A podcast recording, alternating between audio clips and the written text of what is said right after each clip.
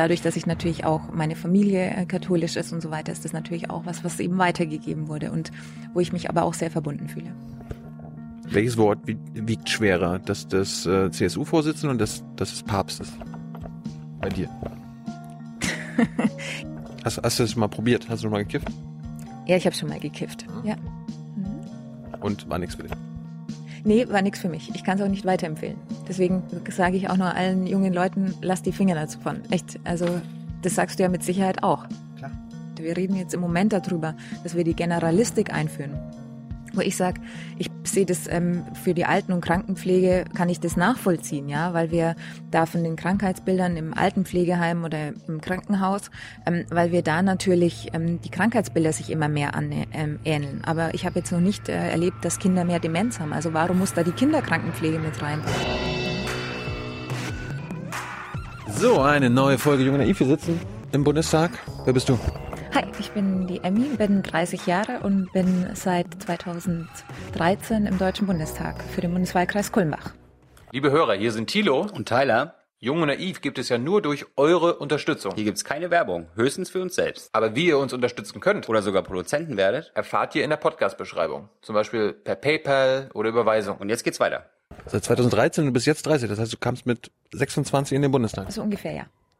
Wie schafft man das?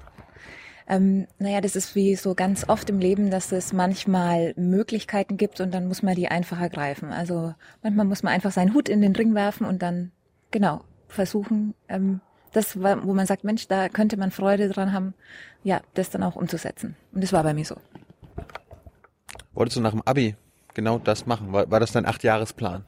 Nee, das war nicht mein Achtjahresplan. Ich habe ja meine, ähm, also über den zweiten Bildungsweg meine, ähm, mein Abitur gemacht und deswegen war ich gelernte Krankenschwester. Und ähm, das war natürlich auch Zufall. Sowas ist immer, ein Mandat ist immer auch Glück und Zufall und es muss halt passen. Und bei uns hat ja keiner damit gerechnet, dass der Karl Theodor zu Gutenberg jetzt das Mandat irgendwie ähm, ja sozusagen nicht mehr ausfüllt. Und ähm, deswegen war da jetzt die Chance da. Und es war Zufall, Glück, alles, was dazugehört. Und dann eben zu sagen, okay, man wirft den Hut in den Ring. Das heißt, dein Wahlkreis war früher der von Gutenberg? Genau. Äh, warum, das heißt, du bist erst Krankenschwester geworden. Was war, was war das, äh, das Motiv dahinter?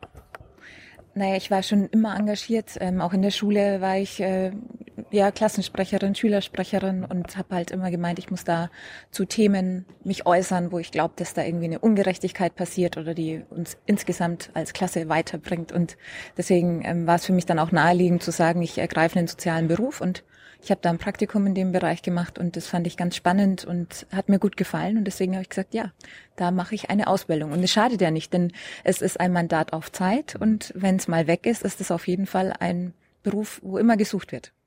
Hast du aber auch als Krankenschwester gearbeitet oder hast du nun die Ausbildung gemacht? Ich habe die Ausbildung gemacht und habe dann aber neben meinem Studium, das ich ähm, leider noch nicht abgeschlossen habe, weil dann eben das Mandat kam, mhm. ähm, habe ich aber im Bereich des Krankenhauses auch gearbeitet. Was hat dir das äh, fürs Leben mit auf den Weg gebracht?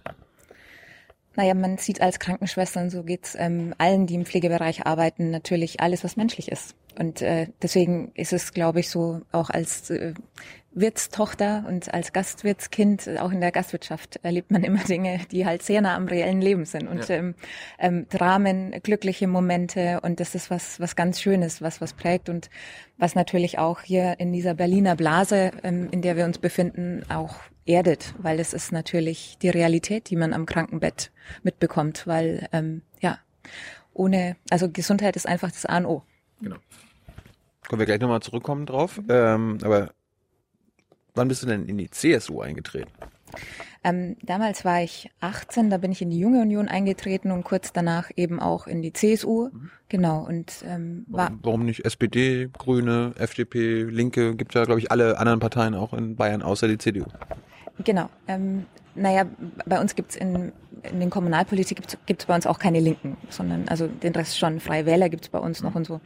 Ähm, ich hab die CSU, bin in die CSU eingetreten, weil wir da einen ganz tollen Landtagsabgeordneten gehabt haben und der war einfach wirklich immer präsent vor Ort und mit dem konnte man gut diskutieren und der hat vernünftig, vernünftige Ansichten gehabt und deswegen ähm, war für mich auch so die CSU die Partei der Vernunft. Also es war nicht Franz Josef Strauß. Ich hatte überhaupt keine Vorstellungen, ähm, als ich klein war, wer der überhaupt ist. Man hat ja immer nur gehört, dass das ja ein toller Mann war und mhm. ähm, genau, es war jetzt nicht so, dass ich sage, Mensch, da gab es dann jetzt irgendwo einen, einen Moment und der hat mich dann in einer Rede so sehr tief im Herz berührt, dass ich unbedingt in die CSU eintreten musste, sondern es war einfach die praktische Arbeit vor Ort mit gesundem Menschenverstand und das versuche ich auch hier in Berlin einfach zu erfüllen. Mit viel Herz, gesundem Menschenverstand Politik machen für die Menschen in unserem Land.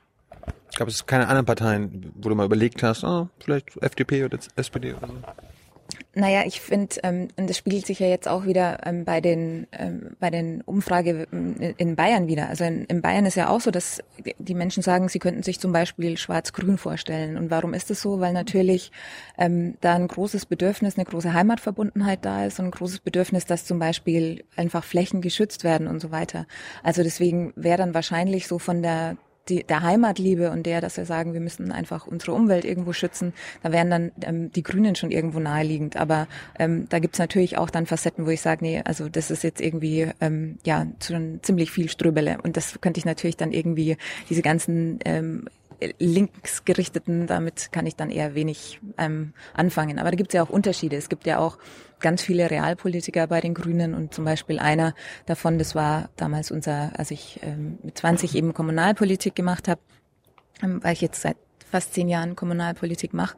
Das war unser dritter Bürgermeister von den Grünen in Lichtenfels und mit dem habe ich immer hervorragend zusammengearbeitet. Wir waren meistens auf einer Linie und deswegen es kommt natürlich auf die Menschen an, die also weil die Frage ist ja, was ist eine Partei? Es sind natürlich die Menschen in der Partei, die das formen und da ist es natürlich schon, dass man einfach Wurzeln hat und auf die muss man sich irgendwo auch besinnen und ähm, die die halten einen auch fest, aber natürlich äh, kann man auch Akzente setzen und das finde ich merkt man jetzt gerade bei den Grünen zumindest empfinde ich so im Bund, dass da schon viel viel Bewegung drin ist und dass jetzt auch zwei Realos sozusagen an die Spitze gewählt wurden, ähm, das äh, ist zumindest mal, finde ich, eine ne, ne gute Entwicklung. Also da freue ich mich drüber.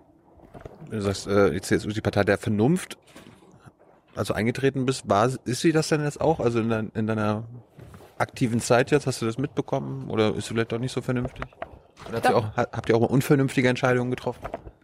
Also ich ähm, kann die ganzen äh, Sachen zum Beispiel Thema ja, Flüchtlingspolitik und so weiter, wo wir einfach, finde ich, von Anfang an sehr vernünftig agiert haben und einfach, ähm, ja, einfach auch ganz klar formuliert haben, dass wir ähm, schon auch bei der Integration einfach eine Grenze haben und daher kommt ja die ganze Debatte um die Obergrenze und am Ende des Tages ist es aber mir und auch ganz vielen in der CSU egal, ob ich das jetzt Obergrenze nenne oder wie auch immer, sondern es geht eigentlich im Kern darum, einfach klar zu machen, dass eben die Kapazität, ähm, die wir Menschen einfach aus anderen Kulturkreisen bei uns aufnehmen, dass da einfach, ähm, dass das halt einfach begrenzt ist in gewisser Weise. Und ich finde auch, wie Gauge es formuliert hat, ganz gut eben, unser, unser Herz ist weit, unsere Möglichkeiten begrenzt.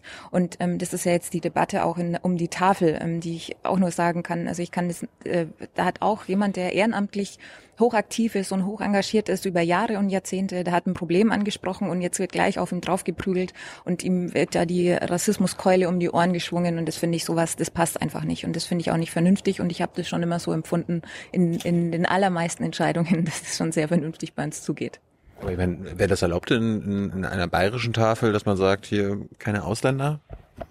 Naja, die Frage ist, was ähm, war denn der Gedanke dahinter? Ja, der Gedanke dahinter war, dass man einfach begrenzte Ressourcen hatte, so und dass ähm, es wohl Leute gab, die halt sich dort nicht mehr hingetraut haben, ähm, Senioren, die sich nicht mehr hingetraut haben, weil sie sich einfach ähm, ja sozusagen verdrängt gefühlt haben. Und das ist das, was ja keiner ähm, haben möchte, können möchte in unserem Land. Also es kann ja keiner ähm, wirklich wollen, dass man sagt, da gehen Leute nicht mehr hin, weil sie sich einfach ähm, ja, weil sie weil sie eingeschüchtert werden in gewisser Weise. Und dann finde ich, ist das ein berechtigtes Problem ähm, das man ansprechen kann. Und äh, deswegen finde ich, kann man da auch drüber diskutieren, weil Fakt ist auch das, dass wir natürlich am Ende, äh, war es ja früher so, dass es auch ähm, auch in Bayern ähm, noch am längsten mit, dass es sozusagen Essenspakete ja gegeben hat und das war hoch umstritten und dann hat man gesagt, nee, man macht es nicht mehr, sondern ähm, es sind vom Asyl, vom, vom Leistungsgesetz her, ähm, ist es auf jeden Fall auch vom finanziellen her mit ähm, abgegolten, dass die auch ein Geld für Essen bekommen. Mhm. Und deswegen ist natürlich die Debatte jetzt ähm, eine ganz schön schwierige, aber ich finde es weiterhin einfach berechtigt, dass man sagt, ähm, dass das, äh, die, die Idee der Tafeln war eigentlich mal eine andere ähm, nämlich dass er sagt, man hat äh, Lebensmittel, die nicht zum Wegschmeißen sind und die könnte man an Bedürftige weitergeben. Und dann ähm, ist es natürlich so, dass, wie gesagt, ähm, jetzt halt Geldleistungen eigentlich für ähm, alle ähm, Asylbewerber auch da sein sollten und eben auch für die Bedürftigen, die da ähm, sind. Und deswegen finde ich es einfach schade, dass man jetzt, wie gesagt, hier diese Rassismuskeule einfach raushaut, weil da keine vernünftige Diskussion mehr möglich ist, weil er ja auf ein wirkliches Problem hingewiesen hat. Und jemanden, der da über Jahre und Jahrzehnte, wie gesagt, ähm, ehrenamtlich aktiv ist und engagiert ist, dem da jetzt sowas zu unterstellen, das finde ich einfach nur schräg und schäbig und ein schlimmes Signal. Wer soll es denn da noch machen? Wer soll denn dann in unserer Gesellschaft noch ehrenamtlich Verantwortung übernehmen, wenn er sowas miterleben muss? Es gehört Bayern wahrscheinlich zu den reichsten Regionen Europas. Ähm, gibt es in Bayern Tafeln? Ja, es gibt natürlich in Bayern Tafeln. Aber das ist so schlimm, oder nicht? Ja, natürlich ist es schlimm, dass es überhaupt Tafel geben muss. Und auf der anderen Seite ist es aber einfach, dass sich ähm, manche Rentner zum Beispiel, die sagen, meine, ich habe ein kleines Haus, ich habe eine kleine Rente als Einkommen, ich ähm, brauche aber, um dieses Haus zu halten, ähm, brauche ich einfach noch Unterstützung, ähm, zum Beispiel beim ähm, Essen. Und dann ist da eben diese Tafel eine Anlaufstelle. Und deswegen ähm, sage ich halt auch, ja, dann ist es gut, dass es die gibt, weil dadurch können sie einfach ihren Lebensunterhalt auch besser bestreiten. Und ich finde, wie gesagt, ich finde an sich natürlich ist es ist ganz, ganz, ist es ganz, ganz tragisch. Aber ich glaube, ähm, egal wie wir unser System ähm, aufbauen, es wird immer Menschen geben, die einfach durchs Raster fallen. Und deswegen ist es dann am Ende des Tages einfach gut, dass es sowas gibt. Eine, eine Abhilfe ähm, wäre ja zum Beispiel, was viele unserer jungen Zuschauer interessiert, darum frage ich das bei jedem Interview mit Politikern, das bedingungslose Grundeinkommen. Was hältst du davon? Na, es ist halt die Frage der Motivation. Also die, das ist ja, das wird ja ähm, noch mehr Thema werden, wenn wir in den Bereich kommen, künstliche Intelligenz. Also wenn sozusagen eben Computer, Maschinen noch viel mehr unser Leben bestimmen werden. Und dann wird natürlich die Frage sein, ähm, wo steuert unser Land hin? Also ähm, haben wir Menschen oder ist, sind die Menschen in unserem Land, stehen sie ähm, hinter der Maschine und geben der Maschine Befehle, was ich befürworten würde, oder stehen sie davor und empfangen von der Maschine Befehle? Und wenn halt dann Arbeit an sich sozusagen, wenn du noch, ähm, gibt ja Szenarien oder Vorstellungen, wenn du noch wenige Großkonzerne dann irgendwie eben sozusagen den Umsatz, den Gewinn machen, dann wird man natürlich über sowas weiterdenken müssen. Aber es bleibt immer noch ähm, ungeklärt einfach die, die Frage nach was motiviert mich dann früh aufzustehen und sozusagen an der Gesellschaft eben mitzuarbeiten, weil ja eben der Wohlstand nicht einfach vom Himmel fällt. Aber glaubst, glaubst du, dass die Leute dann faul wären? Nee, ich glaube einfach, dass die Frage einfach eine, nach den, nach den, ja, Inhalt einfach des, da, da spielt Arbeit einfach eine Rolle, eine riesengroße Rolle. Also ich ähm, finde, um teilhaben zu können an einer Gesellschaft gehört auch Arbeit dazu. Und ähm, dann finde ich, äh, ist es einfach wichtig zu wissen, ähm, für was mache ich das? Und dann sage ich aus Berufung oder weil ich sage, ich möchte halt eben irgendwann mal ein Haus kaufen oder möchte irgendwann mal was für mich erwirtschaften und so weiter. Und das ist halt dann mein Ansporn, auf die Arbeit zu gehen. Und ähm, ich glaube halt, dass dieses, dieses Sinnstiftende, das es ja definitiv ist, ähm, das muss halt dann erstmal durch ein bedingungsloses Grundeinkommen irgendwo wieder ähm, hergeleitet werden. Also das ist eben so ein großer Teil in unserem Leben, dass ich nicht einfach sagen kann, ja, und dann ab morgen habe ich einfach keine Arbeit mehr, ja. Es gibt ja auch Menschen, die ehrenamtlich, die es lieben, sogar ehrenamtlich ja. zu arbeiten. Die könnten das dann die ganze Woche machen, einfach nur, weil sie ein bedingungsloses Grundeinkommen haben und sagen, okay, ich brauche jetzt meinen Lebensunterhalt nicht mehr mit irgendeinem Job äh, bestreiten, der mir vielleicht keinen Spaß macht und ich kann mich ausschließlich auf das Ehrenamt konzentrieren. Das wäre auch was. Ja, also wie gesagt, ich finde einfach, dass ähm, das, das zum, zur Teilhabe einfach gehört, auch einen Job zu haben und dann eben auch ganz klar ähm, einfach auch was für die Volkswirtschaft mitzuerwirtschaften.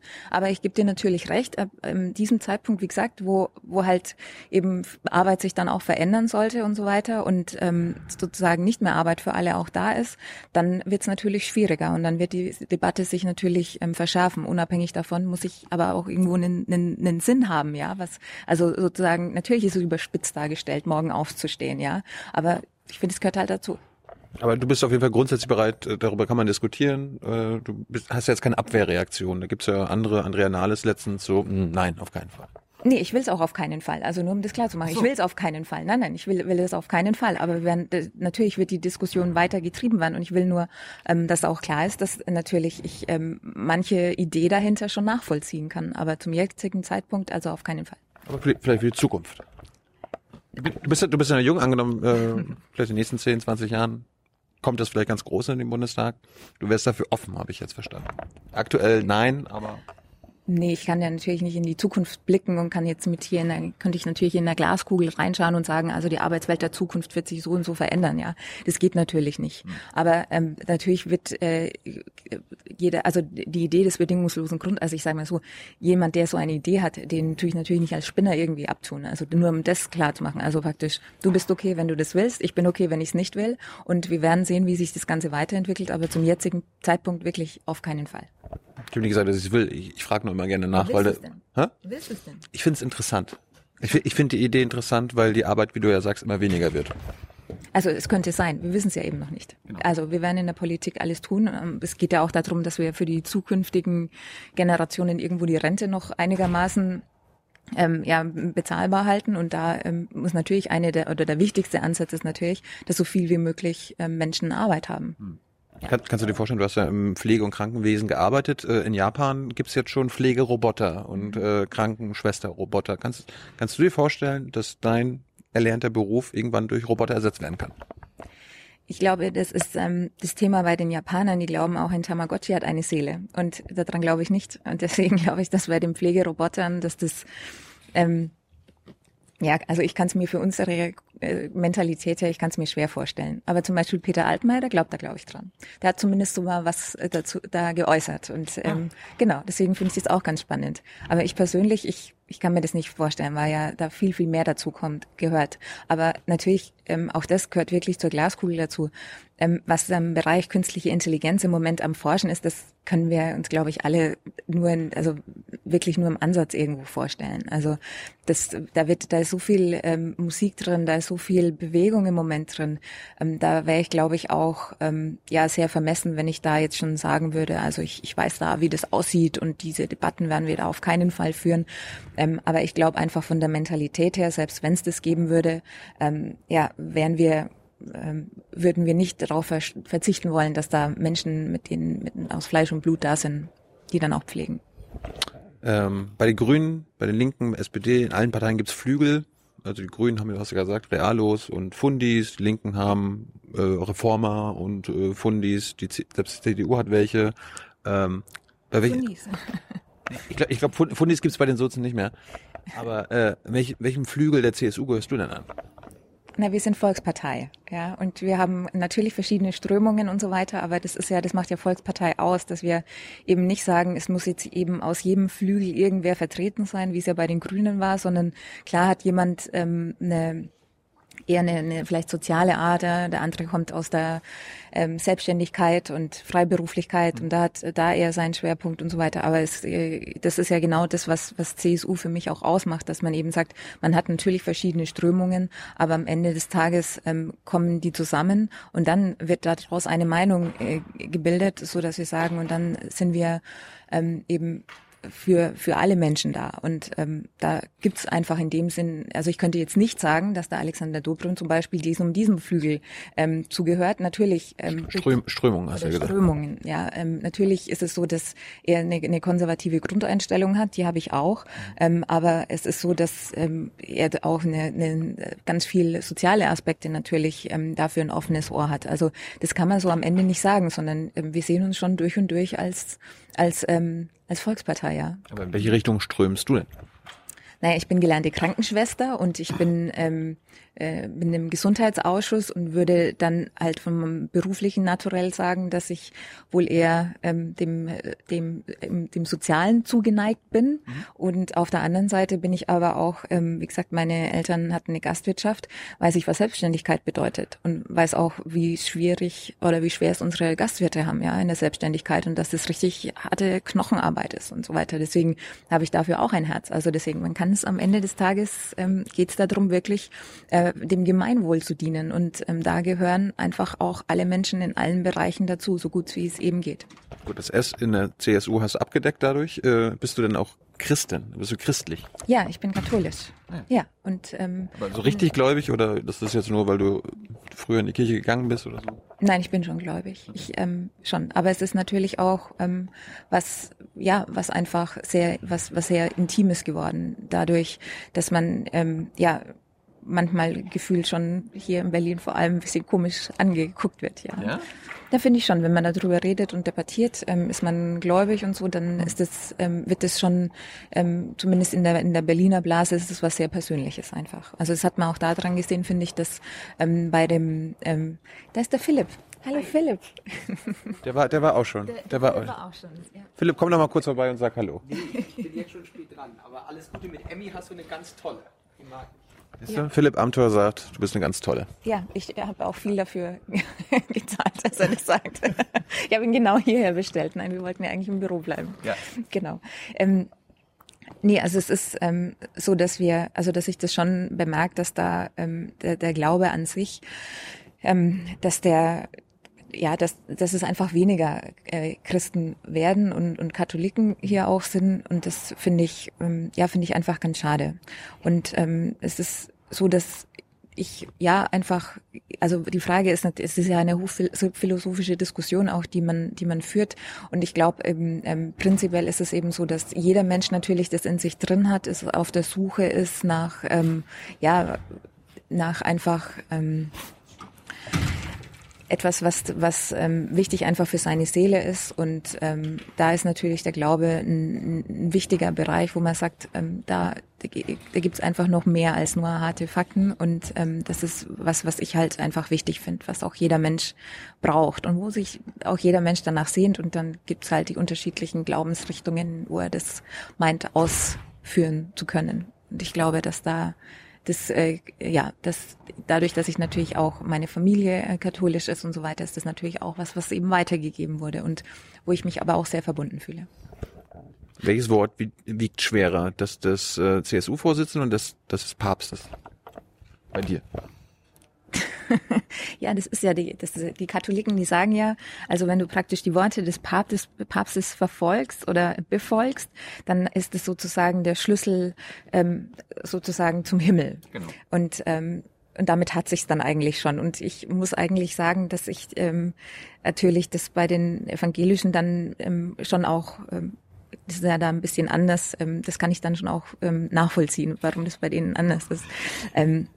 Aber natürlich wiegt das Wort äh, des Papstes äh, wiegt schwer, schwerer, ja. Aber es ist natürlich auch, ähm, wenn man sich dann ernsthaft damit auseinandersetzt, damit ist es ja nicht getan, einfach nur, also meine ich zumindest, ähm, dass, dass man einfach sagt, okay, was der Papst sagt, das, das gilt, sondern ähm, ich bin auch sehr dafür, dass Frauen Priesterinnen werden können und deswegen ist es sowas, wo ich sage, da muss die katholische Kirche schon auch nachholen.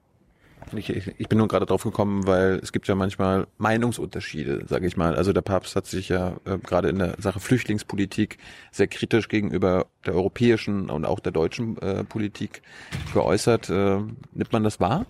Nimmst du das wahr? Na klar nehme ich das wahr, aber es ist ja auch immer, wie gesagt, die Politik muss, muss einfach dem Gemeinwohl auch dienen und ähm, da geht es einfach darum, was kann unser Land leisten und das muss einfach der, der Maßstab sein. Ich glaube, man kann unserem Land und den Menschen in unserem Land auf keinen Fall irgendwie unterstellen, dass sie da nicht ähm, alles gegeben hätten, um die äh, große Flüchtlingsherausforderung und Flüchtlingskrise irgendwie zu meistern. Also da war Bayern ja auch äh, klar, führend, aber ich meine, wenn, wenn gerade die Bayern dann auch sagen, okay, unsere Hilfe hat eine Obergrenze oder Hilfsbereitschaft hat eine Obergrenze, dann sagt der Papst oder Jesus halt so, nee, so war das nicht gemeint. Nee, es ist ja äh, die Frage, also kann man fragen, muss er ja einen Zeitstrahl irgendwie auflegen, bis wann jetzt was gelöst werden kann. Also wir sind eine globalisierte Welt und ähm, das ist natürlich ähm, es ist, es, äh, die, die Herausforderungen sind gigantisch und ähm, ich kann nur sagen, als da 10.000 Leute ähm, am Tag teilweise über die Grenze rübergekommen sind, dann war das für alle eine Zerreißprobe, für die Gesellschaft, für die Ehrenamtlichen vor Ort. Und Gott sei Dank ist so ein hohes gesellschaftliches Engagement da gewesen, ähm, von, auch von der Polizei, die da hier Überstunden ohne Ende geschoben hat und so weiter. Ähm, es war auch mal wichtig, äh, wieder irgendwo dann das in den Griff zu bekommen, dass eben, dass mal eine Verschnaufpause auch da war. Es waren ja, das, das also das, das waren ja alle da wirklich in, in Höchstspannung und wirklich unter Strom. Ich war selbst bei mir in Kulmbach, als dann ähm, Busse mit 50 Flüchtlingen von der Grenze dann hochgefahren wurden. Das war dann, waren die Rotkreuzler da, mhm. haben die Gesundheitsuntersuchungen, den Check gemacht und so weiter. Und die sind ja da an, am Wochenende, wann auch immer, hieß es ja, jetzt kommt ein Bus und jetzt müsst ihr da, müsst ihr beratstehen und die haben es gemacht. Und das ist halt was, ähm, das ist so eine richtige, es, eine, es war eine, eine, eine dauerhafte Anspannung. Und das kann man schon mal eine Zeit lang irgendwie hinbekommen, aber dann muss auch mal wieder irgendwie verschnaufen, man muss wieder verschnaufen können. Und das war so bitter notwendig. Und jetzt geht's einfach darum, dass wir das Ganze transparent machen, steuern. Und ähm, am Ende muss es natürlich europäisch gelöst werden, weil wir als Land einfach, gesagt, können es nicht alleine lösen, das ist ja klar. So, jetzt kommen wir mal zu deiner Zeit im Bundestag. Äh, wenn man Abgeordneter wird, dann wird, kommt man ja auch in, in irgendeinen Ausschuss oder in Ausschüssen. Mhm. Äh, wo bist du denn gelandet? Und konntest du dir das aussuchen? Weil die SPDler konnten sich das, also wenn wir mit SPDler reden, die können sich das meistens gar nicht aussuchen. Die können zwar Ansprüche anmelden, aber am Ende sagt der Fraktionschef so, da. Konntest du dir aussuchen? Ja, ich habe gesagt, ich ähm, würde gerne in den Gesundheitsausschuss gehen und ja. dann ähm, ähm, wurde das auch gemacht. Ich musste auch, sie haben es auch freiwillig gemacht. Ich musste keinen Druck ausüben. Okay. Ja. Was hast du denn in den vier Jahren gemacht? Und zwar war ich Berichterstatterin für Sucht und Drogen, Gesundheit oh. und Migration. Ähm, die Drogenbeauftragte kommt ja auch äh, aus der CSU. Genau, die kommt auch aus der CSU, genau. Und ähm, für Hospiz- und Palliativmedizin. Und zum Beispiel das Hospiz- und Palliativmedizin, da war im Koalitionsvertrag nur so ein kleiner Satz drin gestanden. Und das war aber ein, es ist, es ist immer noch ein Herzensanliegen von mir, die, ähm, also weil ich glaube auch, dass Gesundheitspolitik und insgesamt unser Gesundheitssystem viel, viel besser funktionieren, wenn die Zivilgesellschaft mit dabei ist. Und das ist in, im Hospiz- und Palliativbereich so, dass da ganz viel Zivilgesellschaft mit dabei ist. Und ähm, die ähm, das Gesetz eben, das wir in der letzten Legislatur auf den Weg gebracht haben, wo übrigens ähm, überparteilich auch zugestimmt wurde, das äh, durfte ich federführend mit verhandeln und habe das auch mit die, die Anfangsvorschläge und Entwürfe, ähm, die natürlich nicht in, in, so rein in Gesetzesform sind, aber von den von den Ideen her, das kam auch ähm, aus meinem Büro und das habe ich, wie gesagt, als erste mit auf die Agenda gebracht.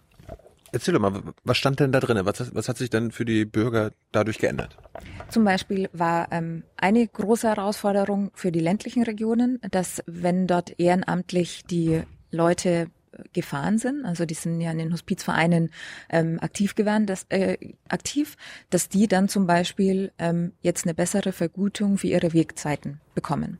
Also die haben jetzt die Möglichkeit, es gibt jetzt äh, nicht, wo man in der Stadt sagt, da ist man dann und kann, kommt dann natürlich viel, viel schneller von A nach B, mhm. sondern ähm, da war es im, ist es so, dass im ländlichen Raum eben jetzt die ähm, Menschen, die Ehrenamtlichen auch dafür eine, eine, einfach eine Vergütung bekommen, weil sonst war es natürlich schwierig zu erklären. Also bist zwar jetzt im, ist, bist im ländlichen Raum aktiv, aber ähm, du hast viel längere Fahrzeiten, aber du ähm, ist, ist uns eigentlich egal, ob du jetzt dafür eben was bekommst oder nicht. Und die Zeit, die du zusätzlich eben ähm, am, am Bett der Patienten verbringst ähm, oder der betroffenen Familien, die Zeit, die musst du auch noch zusätzlich aufbringen. Deswegen war es mir ein Anliegen eben zu sagen, wir ähm, geben da auf jeden Fall ähm, eine Unterstützung, weil es eben nicht selbstverständlich ist, das Ehrenamt, weil wir das gut pflegen müssen. Und zum Beispiel war es auch so, dass wir eine eigene Rahmenvereinbarung für die Kinder ähm, eingeführt haben, da ist es eben so, es kann man sich äh, einfach runtergebrochen eben so vorstellen, dass natürlich Kinder ähm, Hospize andere Bedürfnisse erfüllen als zum Beispiel Erwachsenenhospize. Bei Kinderhospizen ist es nicht so, dass man da eben hingeht, ähm, um dann auch seine letzten Stunden zu verbringen, sondern da ähm, ist die Familie mit dabei. Es soll auch so als eine Art Verschnaufpause gelten und deswegen haben, war das wichtig, dass ähm, die Hospize gegenüber den Krankenkassen dort sozusagen gerade im Kinderbereich eben eine eigene Rahmenvereinbarung ähm, bekommen konnten. Das haben wir zum Beispiel auf den Weg gebracht.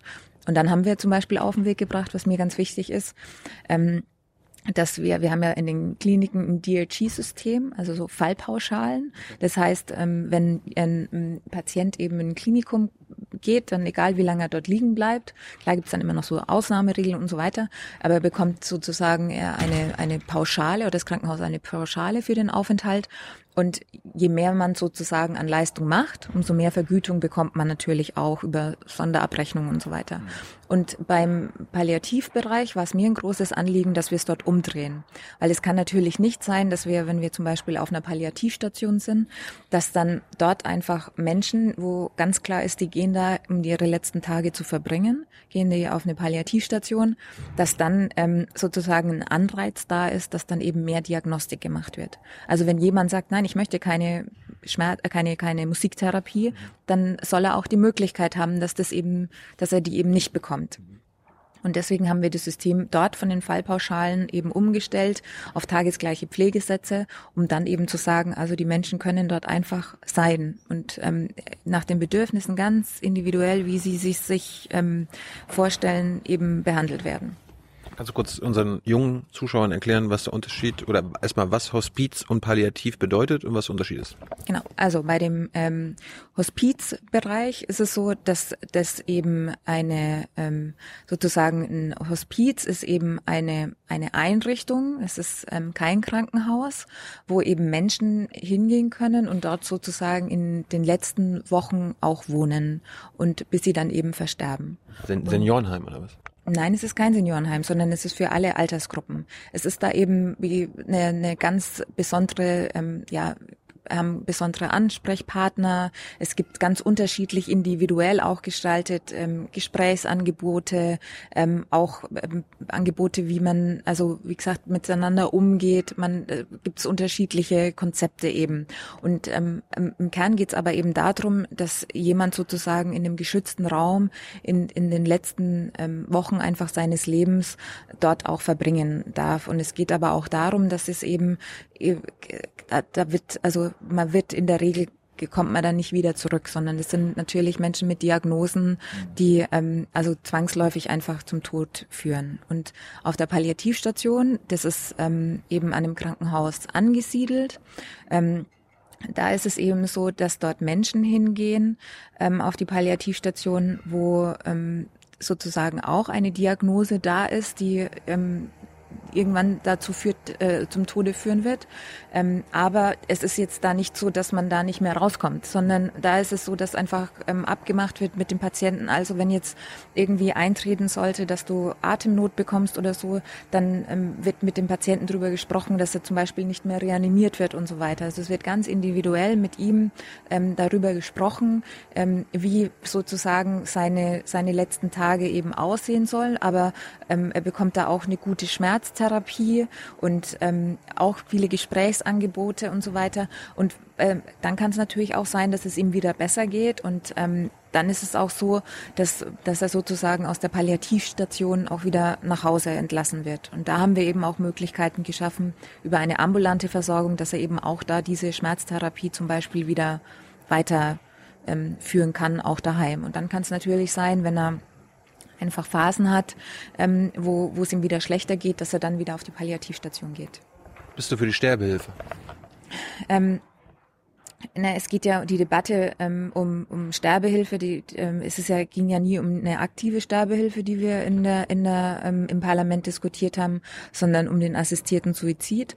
Und ich bin nicht dafür, weil ich äh, finde, wir als Gesellschaft haben eigen, haben einfach die Aufgabe, dass wir wirklich die Menschen in ähm, den letzten ähm, in ihrer letzten Lebensphase einfach gut begleiten müssen. Und das ist die erst die vorrangige Aufgabe der Gesellschaft. Wir haben als Staat einen Schutzauftrag und ähm, das ist das, wo ich sage, ähm, ich bin also nicht dafür, sondern es muss, wir müssen gewährleisten und deswegen auch der Ausbau der Hospiz- und Palliativmedizin, dass die Menschen natürlich in ihren letzten ähm, Tagen, Monaten einfach keine Schmerzen mehr haben. Und ähm, ich bin eben dagegen, dass man dann diese Verantwortung auf die Ärzte überträgt und die sagen dann so, ich, ich bin, wie gesagt, klar mit Gesprächen, allen möglichen Dingen. Es ist so detailliert, was man da alles ähm, ähm, machen muss vorher oder machen müsste. Aber diese die Vorstellung, dass dann jemand eben jemanden äh, bewusst eine, eine Spritze setzt oder wie auch immer oder Medikamente zur Verfügung ähm, stellt, ähm, was das ja eher war, dass er dann ähm, sterben kann, das finde ich einfach nicht gut. Ähm, und äh, sag auch, die, das ist nicht, äh, das verändert die Gesellschaft zu massiv. Und wir haben ja schon die Möglichkeit, dass jetzt zum Beispiel Schmerzmedikamente ähm, so ausgereizt werden, dass man sozusagen, ähm, das ist ja auch jetzt schon möglich und es muss einfach in erfahrene Hände gegeben wird, dass sozusagen, wenn jemand Schmerzen hat und er bekommt Medikamente und das führt dann dazu in der Konsequenz, dass zum Beispiel die Atmung danach liegt und dann er dadurch verstirbt, das ist ja jetzt auch schon der Fall. Deswegen ähm, fand ich da die Debatte auch irgendwie schräg und da wurde auch alles miteinander vermischt. Und aber diese, also eine aktive Sterbehilfe, die lehne ich auf jeden Fall ab. So, der Bereich äh, Gesundheit und Pflege ist ja noch viel größer als das, was wir jetzt gerade besprochen haben. Wo läuft es denn aus deiner Sicht äh, nicht gut in Deutschland? Also was würdest du jetzt, du, nicht die CDU an sich, aber wo würdest du jetzt nachbessern? Was muss, was muss passieren? Ja. Ähm, wir wissen ja, dass die, äh, also, oder das muss man sich einfach bewusst machen, dass im, im Krankenhaus die Situation von der Finanzierung her so ist, dass natürlich der größte Teil des Geldes ins Pflegepersonal geht. Das ist auch bei, bei den Altenpflegeheimen so. Das heißt, wenn Krankenhäuser sparen, die haben, äh, wo, sparen sie natürlich bei den, bei den Personalkosten. Und das ist das, was wir ändern müssen. Und da haben wir schon im Koalitionsvertrag jetzt auch als CSU, haben wir auch ein großes Anliegen reingeschrieben, dass eben sozusagen die Personalkosten für die Pflege separat betrachtet werden müssen für die anderen Kosten, ähm, von den anderen Kosten des Krankenhauses. Und das finde ich ist ein wichtiger Ansatz, weil man einfach verstehen muss, dass sozusagen die Pflege immer das Sparschwein des Krankenhauses war. Und das kann nicht sein, sondern da muss, muss einfach nachweisbar sein, dann auch für die Pflegekräfte. Also wir haben, äh, die haben Geld bekommen, die Krankenhäuser, und dann muss es auch für die Pflege eben eingesetzt werden. Und dann ist es natürlich ähm, eine, eine Riesenaufgabe. Klar, wir müssen äh, bei der Vergütung ähm, beim ja, beim Einkommen der Pflegekräfte was machen. Auch da haben wir was da im Koalitionsvertrag geschrieben, dass wir eben sagen, wenn Tarifsteigerungen eben da sind, dann muss das äh, Krankenhaus das nicht zahlen, sondern es wird dann sozusagen bezuschusst und übernommen, dass das eben ähm, nicht vom Krankenhaus selbst sein muss. Ich hätte mir auch gewünscht, dass die Länder mehr in die Verantwortung gehen, weil es ja so ist, dass die Investitionskosten von den Ländern getragen werden. In Bayern sind wir da gut ausgestattet, aber das ist natürlich eine total schizophrene ähm, äh, Debatte, dass halt äh, gerade Länder, die halt sagen, ja, wir müssen müssen mehr für die Pflege machen, dann ihre eigenen Investitionskosten eben nicht ähm, denen nachkommen und da nicht ihre Verantwortung über, also wahrnehmen. Mhm. Und in der Pflege ähm, ist es eben weiter, dass ich fest glaube, dass wir mehr, mehr ähm, Teilzeit in Vollzeit, aber es ist einfach von der Dimension her muss verstanden werden, es ist eine nationale Kraftanstrengung, die wir jetzt brauchen. Und es ist ja eine gewisse Spirale, in der wir uns befinden. Wir müssen jetzt erstmal anfangen, diese Spirale zu durchbrechen. Und es ist wichtig, dass die Pflegekräfte zum Beispiel einfach verlässliche Arbeitszeiten haben.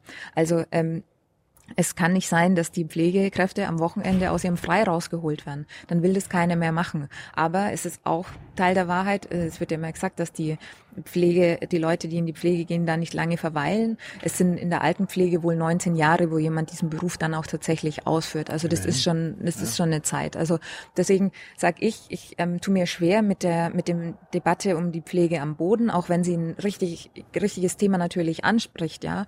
Aber ich würde die Debatte eher andersrum aufziehen, nämlich Pflege auf Augenhöhe. Also wir müssen schauen, dass wir einfach aus diesem Beruf, der natürlich traditionell eher ein Frauenberuf ist, dass wir sagen, also wir, wir müssen auf Augenhöhe Augenhöhe mit den Ärzten, mit den Akteuren, mit den, mit, mit allen in diesem Bereich einfach reden. Und das heißt für mich eben auch, dass zum Beispiel es nicht, ähm, äh, also dass es klar ist, wir brauchen eine Pflegekammer zum Beispiel, ja, weil einfach dort auch die Pflege organisiert werden muss. Wie sieht's aus mit der Fort- und Weiterbildung und so weiter? Wir reden jetzt im Moment darüber, dass wir die Generalistik einführen wo ich sage, ich sehe das ähm, für die Alten- und Krankenpflege, kann ich das nachvollziehen, ja, weil wir da von den Krankheitsbildern im Altenpflegeheim oder im Krankenhaus, ähm, weil wir da natürlich ähm, die Krankheitsbilder sich immer mehr an, ähm, ähneln. Aber ich habe jetzt noch nicht äh, erlebt, dass Kinder mehr Demenz haben. Also warum muss da die Kinderkrankenpflege mit rein, die ja so hochsensibel ist? Also wir sagen es ja auch im Koalitionsvertrag. Und ähm, das, wie soll es dann danach weitergehen? Wie soll da eine Fortweiterbildung aussehen? Und so weiter, deswegen Pflegekammer. Und das sind alles so, so äh, Themen, die müssen da aufgearbeitet werden.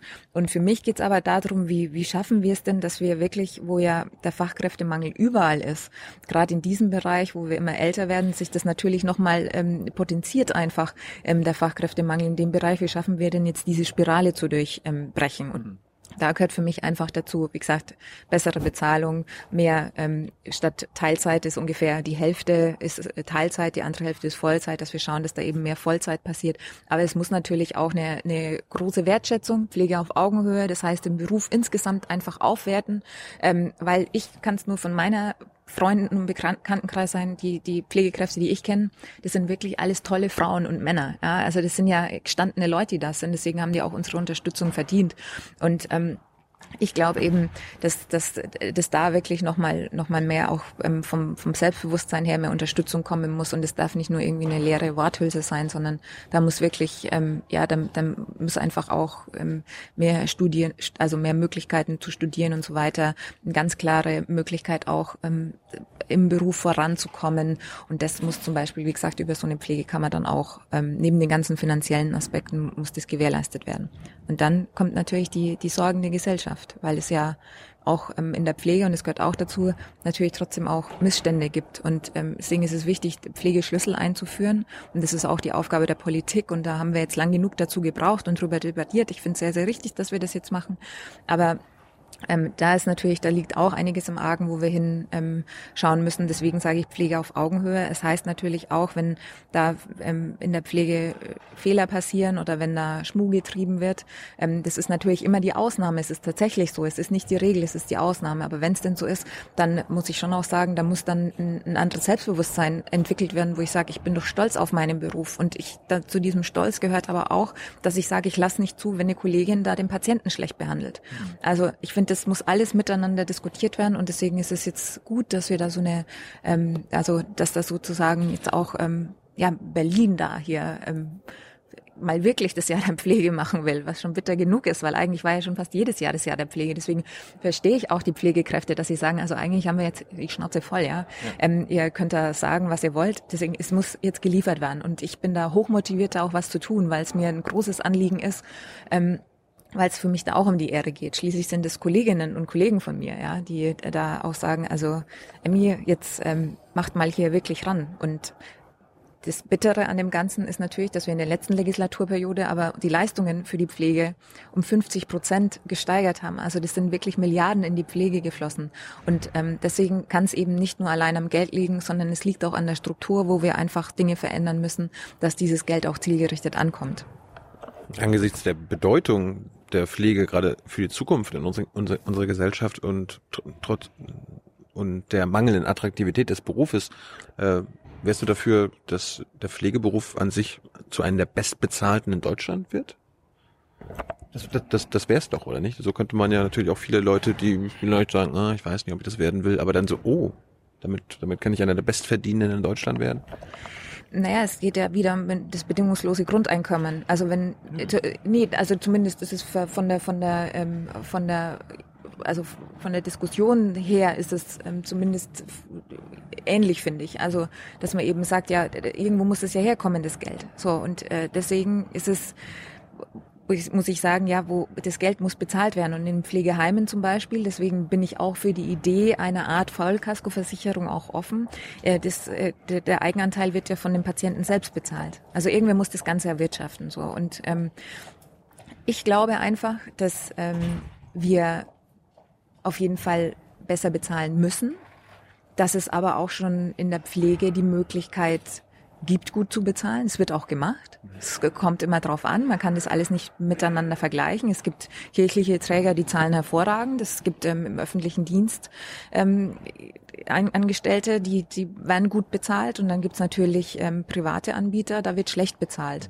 Und deswegen, ähm, da ich, es muss möglich sein und deswegen eine Strukturveränderung in einem System, wo so viel Geld ähm, drin ist, dass wir da einfach auch für die Pflege genug sozusagen abzweigen. Das muss möglich sein. Und das ist für mich, wäre dann für mich auch generationengerecht. Weil ich mir schon die Frage stellen muss, warum muss denn ähm, unbedingt ein Pflegeheim acht Prozent Rendite machen, ja? Ähm, das ist sowas, da äh, bin ich da auch offen für Diskussionen. Was, das regt mich genauso auf. Ja. Sondern es, aber es, wie gesagt, ähm, es, es muss halt immer in einem gewissen, in einer gewissen Verhältnismäßigkeit sein. Wir haben auch tolle private Anbieter, die einfach ähm, aufgrund von Motivation und äh, die, die eine gute Pflege für die Patienten zur Verfügung stellen. Aber halt auch profitgetrieben sind. Genau. Und deswegen ähm, muss man da einfach gut, muss, muss man einfach vorsichtig sein in diesem Bereich, dass, dass halt eben dieser Anreiz, noch mehr Profit zu generieren und so weiter, dass, das, dass man dem eben Einhalt gebietet. Mhm. Indem man eben zum Beispiel sagt, also im Krankenhaus zum Beispiel, dieses, was für die Pflege ähm, zur Verfügung gestellt wird, das wird komplett separat von allem anderen, was finanziert wird. Könnte man nicht den, den, unseren äh, Pflegeversicherungsbeitrag erhöhen und dadurch mehr Geld zum Beispiel generieren? Genau, das ist ja die Idee der Vollkaskoversicherung. Also erklärst du das mal? Also ähm, die, die Grund... Ist das eure oder deine? Ähm, das ist eigentlich eine Idee von den Linken. Aber wir sind ja keine Ideologen, sondern wir machen ja was Vernünftiges in der CSU. Und deswegen, wenn die gute Ideen okay. bringen, ja, ist doch, ist das selbstverständlich. Ähm, also die Grunddebatte ist ja, soll jemand eben im Alter überhaupt noch was, also müssen wir alles versichern in unserem Land? Das ist ja Ist ja die Frage. Und ich sag bei der bei der Pflegeversicherung, also es ist jetzt keine Debatte, die man bei den Linken wahrscheinlich führt, weil die sagen, na klar, der Staat muss für alles aufkommen und so weiter. Ich sag aber, nee, es muss schon ähm, in, in der sorgenden Gesellschaft, das hat, hat auch was mit Moral, mit Ethik zu tun, müssen auch Generationen füreinander einstehen, Familien füreinander einstehen, aber immer bis zu einem zu einer Verhältnismäßigkeit. Also es hört halt für mich dann da auf, wo jemand ähm, zum Beispiel sein Haus verkaufen muss, dass er sich sein Leben lang irgendwie ähm, erarbeitet hat und das dann, weil er eben in Pflege kommt, irgendwie muss das dann verkaufen, weil man kann ja nichts abbeißen.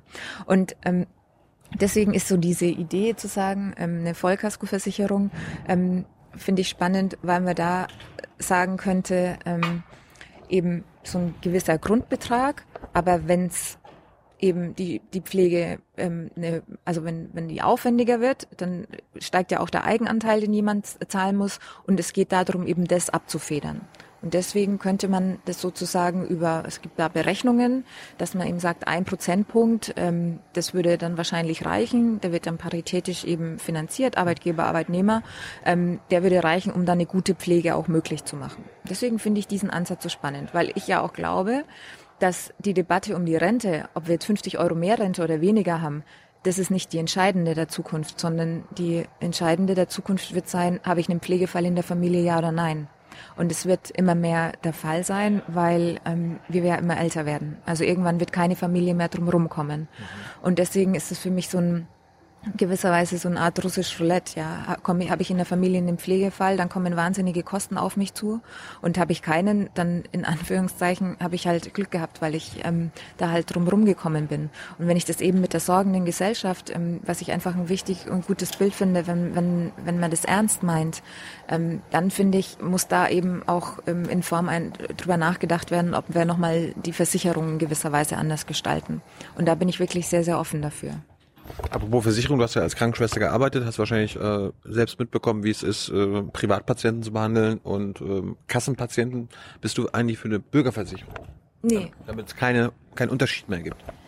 Ja, aber das gibt ja trotzdem noch Unterschiede. Das ist ja eben die, das, äh, das Gemeine an der Debatte suggeriert ja, dass es dann keine Unterschiede mehr gibt. Weniger äh, Unterschiede.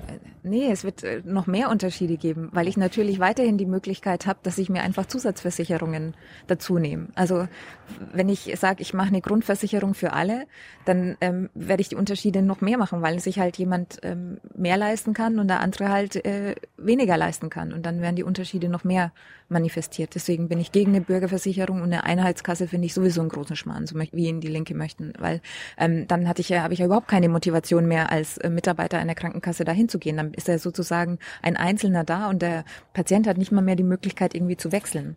Und das finde ich ja total total schräg. Also es wird die, die Unterschiede würden noch größer werden. Deswegen finde ich, das ist, das ist eine gemeine Debatte, die geführt wurde. Und ich finde sie auch die falsche Debatte. Ich finde sie auch von der SPD falsch geführt, zu sagen, wir reden jetzt über die Krankenversicherung, ja. Nein, über die Pflegeversicherung müssen wir reden. Das ist der entscheidende Punkt. Das sind die Schwierigkeiten in der Zukunft und, und nicht die Debatte um die Krankenversicherung. Bist du privat oder gesetzlich versichert? Ich bin, ähm, darf ich sagen, nein, ich darf nicht sagen, bei wem, ne? Du kannst alles sagen, was du willst. Wir sind ja weder beim öffentlich-rechtlichen noch bei dem Privat. Wir genau. machen keine Werbung, das heißt. Nein, also ich ähm, bin ähm, gesetzlich versichert, auch aus Überzeugung, weil ich halt der Meinung bin, wer mehr verdient, muss auch mehr ins System zahlen und wer weniger verdient, wenn ich wieder Krankenschwester werde, dann zahle ich auch weniger, auch aus Überzeugung, weil ich ja dann sage, dann sind andere da, die mehr zahlen können. Gab es in den vier Jahren in deinem Gesundheitsausschuss noch andere Themen, mit denen du dich beschäftigt hast? Ja, ähm, ist es Drogen vielleicht? Ach so, ist das jetzt, ach so. Was, was nicht? Ach so, na, du kannst ist, ja, ist, ist, das ein Thema bei euch im Gesundheitsausschuss? Gibt es noch einen Drogenausschuss oder so weiter? Ich weiß es nicht. Nein, es gibt keinen Drogenausschuss. Hast du denn eine Position äh, zu, zum Thema Drogen? Weil, äh, Frau Welche Drogen meinst du denn? Äh, naja. Meinst du etwa? Ja, Hanf zum Beispiel, ja. Also, Hanf. also Kiffen. Da ist ja Frau Mortler, äh, wird ja von allen, praktisch allen politischen Seiten und Aktivisten und so weiter äh, als, als schlimmste äh, Bundesdrogenbeauftragte ever äh, bezeichnet. Sie hat ja, so, ja waren die anderen wohl vorher für die Legalisierung? Nee, die waren auch schlimm. Ach so. Okay, aber sie ist jetzt wirklich die allerschlimmste. Die Marlene ist eine ganz, ganz ähm, tolle Boden. Nein, ist sie wirklich. Ja, was, was man mit der Marlene macht, ist eine große Riesensauerei. Ja, also das ist äh, jeder. Ich will auch gar nicht über Frau Mortler jetzt reden. Äh, Ja, deswegen sage ich es aber, weil ich finde einfach, was da passiert ist, äh, ist wirklich eine. Also da gab es dann Zeiten, ähm, wo man die Hinrichtung von ihr gefordert hat und lauter so ein Schmann.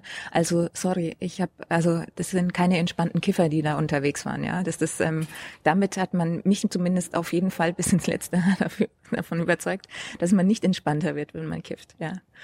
ich weiß nicht, ob das, ob das Kiffer waren oder irgendwelche äh, Alkoholiker, weiß man ja nicht. Also, so. dass man aggressiv wird vom Kiffen, habe ich noch nicht gehört. Aber du bist also gegen die Legalisierung von Marihuana. Ja, ich bin gegen die Legalisierung von Marihuana. Aber dabei bist bist du doch Krankenschwester. Du müsstest doch wissen, dass Marihuana auch ähm, schmerzlindernd ist und so. Ja, deswegen haben wir auch, und das war die Marlene in der letzten Legislatur gemeinsam mit mir und mit dem BMG, gesagt, wir wollen eben für ähm, Menschen, die das brauchen ähm, als Medikament, wollen wir das eben ermöglichen. Und das haben wir auch. Wir haben ein Gesetz auf den Weg gebracht, wo es eben jetzt möglich ist, und es ist in der Entscheidungsmacht des Arztes, zu sagen, die Person braucht es aufgrund von Krankheit und so weiter. Und das ist jetzt möglich. Das hat, ähm, hat die Marlene gemacht. Und deswegen also ja, ist mir einfach ein Anliegen, da wirklich hier gut mit, mit dieser guten Frau umzugehen, weil sie wirklich in Ordnung ist. Und was man da gemacht hat, hätten wir das am Küchentisch gemacht, hätte die Mutter zum Sohn gesagt, hier, ja, so, so geht man nicht miteinander um. Aber für Legalisierung kann man dich nicht äh, bekommen. Ja, du willst jetzt also einfach legalisieren oder wie ist denn dein Konzept? Ich habe gar keinen Konzept. Ich, ich, ich, ich, ich frage doch nicht. Ich finde es ich find's immer nur spannend, weil gerade bei konservativen Politikern ist das immer ein interessantes Thema, mit welchen Gründen sie das dann ablehnen. Naja, also findest du die Drogenpolitik, wie sie im Görlitzer Park betrieben wird, gut? Also Nein, eben eben nicht. Darum, darum würde ich mir wünschen, äh, dass man Anlaufstellen hat, zum Beispiel Apotheke oder andere äh, richtige äh, Stellen, wo ich dann mich auch beschweren kann, wenn die Qualität scheiße ist. Und ich muss nicht zu irgendeinem Dealer in irgendeinem Park gehen, von irgendwelchen gefährlichen Typen mir, äh, wenn ich das wollen würde, äh, Gras kaufen, wo ich noch nicht mal weiß, was das für eine Qualität ist. Nachher äh, sterbe ich davon noch und so weiter. Da hat doch der Staat dann die Aufgabe zu sagen, okay, die Leute nehmen so oder so Drogen. Die kiffen so oder so. Dann sollen sie es wenigstens anständig machen. Ähm, also ich finde, und das ist ja auch, weil ich Krankenschwester bin, dass natürlich die, die größten Schwierigkeiten dann entstehen einfach im, im Jugendalter. So, dass wenn ich eine genetische Disposition habe, ähm, anfällig bin für Schizophrenien und so weiter, das ist einfach alles nachgewiesen, dass das dann natürlich ähm, richtig lostriggern kann. Niemand redet, da, Und- niemand redet davon unter 18-Jährigen Genau. und so. Und die unter 18-Jährigen, die gehen dann auch ganz brav ähm, vorbei und die gehen dann auch nicht mehr zum Schwarzmarkt und so weiter. Also die Debatte ist doch schräg. Also die Debatte, die ja geführt wird, ist, dass man sagt, man möchte mehr Jugendschutz erreichen. Das ist vor allem bei den Grünen so, die sagen mehr Jugendschutz. Ja, aber die Jugendlichen, die werden natürlich sich weiter versuchen, ähm, da ranzukommen und die werden natürlich weiter versuchen, da über den Schwarzmarkt ranzukommen. Deswegen ist doch das einfach eine, eine, eine Verblendung der Debatte zu sagen, wir wollen mehr Jugendschutz und deswegen legalisieren wir das. Ähm, also ich kann nur sagen, meine Motivation und mein Hauptgrund zu sagen, wir geben da eben nicht den staatlichen Segen dafür, ist genau dieser Jugendschutz, weil ich eben felsenfest davon ähm, überzeugt bin, dass eben es überhaupt keinen Sinn macht zu sagen, ist es eigentlich ganz okay staatlich, wenn du älter bist und so weiter, kannst du das alles machen und dann ähm, dieses Signal zu senden bei den Jugendlichen, dass da ja, dass das eigentlich kein Problem ist. Ist es nämlich, denn ähm, auch die Behandlungen ähm, wenn man sich da also die Statistiken alle anschaut, wenn man aber auch mit Betroffenen spricht. Ich habe natürlich auch selber mit Betroffenen, die sich in Suchtbehandlung ähm, und in Entzug befinden, gesprochen und da war immer und deswegen ist ja die Debatte um die Einstiegsdroge ja oder nein auch so schräg. Ja, ähm, da ist immer äh, bei den Gesprächen dabei gewesen. Ja, und dann habe ich auch Cannabis probiert und dann bin ich auf wollte ich halt wissen, was gibt's denn noch so ähm, so neben und alles für verschiedene Varianten und dann hat man eben zusätzlich noch das und das probiert. Ja, und deswegen ist es für mich schon eine Einstiegsdroge. Ich würde sie so bezeichnen. Ähm, klar kann man dann sagen, na, der hat doch bestimmt vorher mal geraucht und der hat vorher mal getrunken, aber ich kann jetzt dann nur schwer diesen Zusammenhang irgendwie ähm, ja, nachvollziehen, dass man sagt, also und dann Cannabis ist eben keine Einstiegsdroge, doch, weil ähm, da eben ganz klar der Rausch im Vordergrund äh, ist. Ich möchte äh, Cannabis äh, rauchen, weil ich eben dieses Rauscherlebnis, Entspannungserlebnis, sonst was für ein Erlebnis haben möchte. Und dann kommt eben sozusagen im nächsten Schritt zu sagen, ja, was gibt's denn da eigentlich noch? Und deswegen ist das weiterhin, das hätte man auch mit der Legalisierung oder mit äh, Abgabe in Apotheken, das hätte man damit nicht gelöst. Wissenschaftler haben die Frage eindeutig beantwortet, dass äh, Alkohol die Einstiegsdroge ist, keine andere Droge. Äh, aber das heißt, du, du siehst auch nichts äh, bei dem Argument, ich meine, man würde ja durch die ähm, Cannabisverkauf Steu Steuern einnehmen können, äh, dass dadurch ähm, Jugendliche speziell aufgeklärt werden können, was sie aktuell jetzt gar nicht werden. Die werden immer so, ja, aber gezielter, also Drogenschulung und so weiter und so fort. Und äh, und und das andere, weil du sagst, äh, angenommen, das wird dann legalisiert, die holen sich das trotzdem in den Ländern, wo das legalisiert wurde. Portugal, wo es entkriminalisiert wurde, oder gerade in Colorado und äh, in Washington in Amerika sind in den letzten Jahren ähm, der Konsum von unter 21-Jährigen runtergegangen. Aber war es nicht erst, ähm, also wie haben die das denn erfasst? Das können, das können die ja messen. Ach, wie können die das denn messen? Ist das in, in Colorado ab 18? Ich habe 21 frei. Ab 21, glaube ich. Ähm, es ist auch so, dass in äh, Colorado zum Beispiel die Notfälle für Kleinkinder, weil das Zeug daheim rumgelegen war und die, ähm, die Kleinkinder das verschluckt haben, sind auch nach, nach oben gegangen, haben sich äh, sind gestiegen ohne Ende, ja. Und ich sag, ähm, das ist Das sind scheiß Eltern, das hat dann nichts mit den Drogen. naja, würde ich sie nicht legal bekommen, hätte ich sie wahrscheinlich da nicht irgendwo äh, äh, rumliegen. Und die Frage ist, warum sind sie denn gestiegen? Also wie gesagt, es ist, es ist so eine Debatte im Kreis. Aber was ich ähm, auf jeden Fall wichtig finde, ist, dass wir ähm, bei den bei den Mengen, wie viel jemand eben bei sich tragen kann, dass da auf jeden Fall eine Vereinheitlichung stattfindet. Ja, In Bayern, in Bayern soll das ganz schlimm sein, hab ich, haben, haben wir ja, gehört. aber jetzt äh, Wunder, Wunder, stell dir vor, ich bin dafür, dass wir es aufs Niveau von Bayern heben. Heben. Naja, senken. Ja. Ja, ja, ja, ja.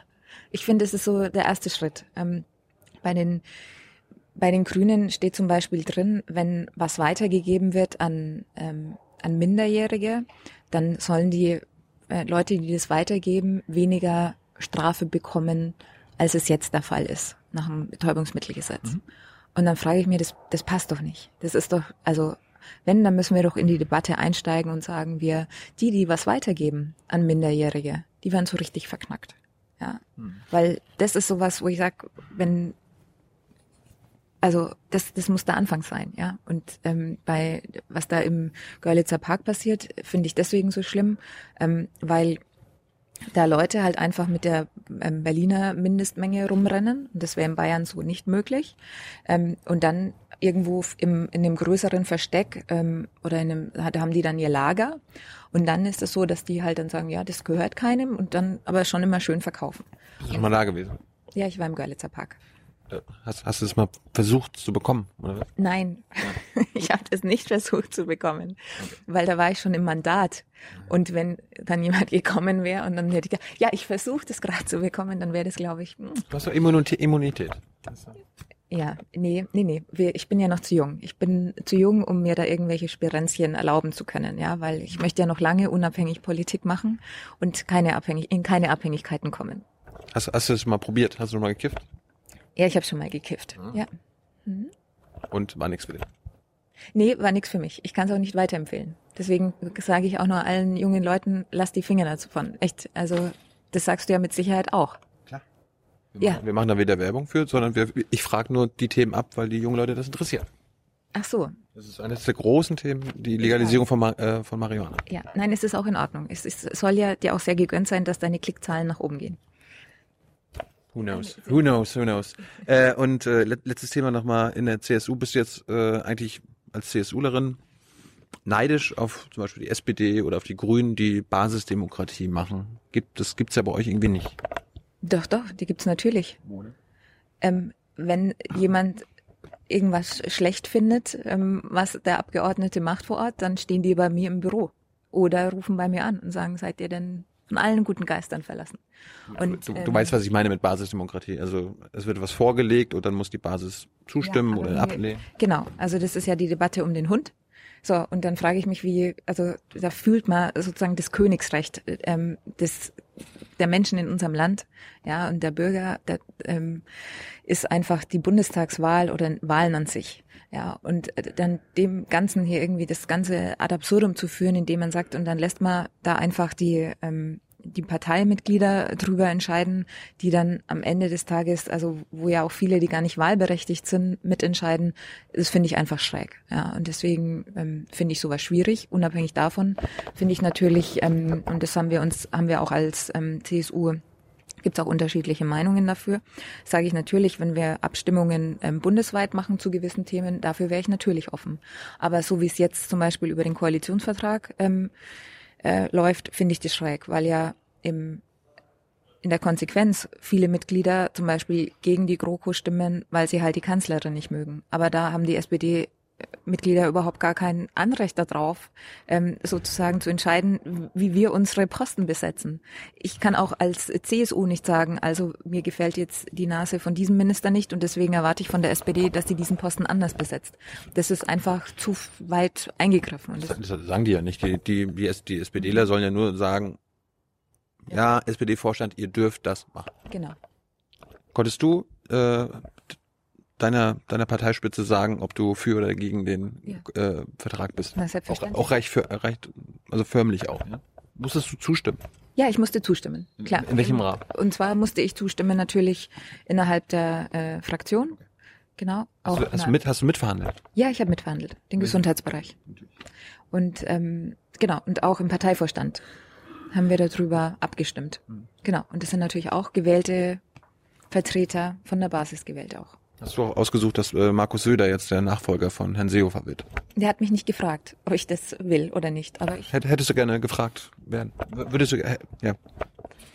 Ähm, nee, ich glaube, das ähm, ist natürlich, ich, wie gesagt, ich glaube, es ist schon ganz gut, wie es ist. Also ich mag Markus Söder und ich finde ihn auch gut. Und er macht es auch sehr gut. Und deswegen bin ich da ich finde es gut, dass er es macht. Ja, angenommen, der nächste, kommt Markus äh, und äh, schlägt also in acht Jahren dann jemanden vor, den du nicht magst.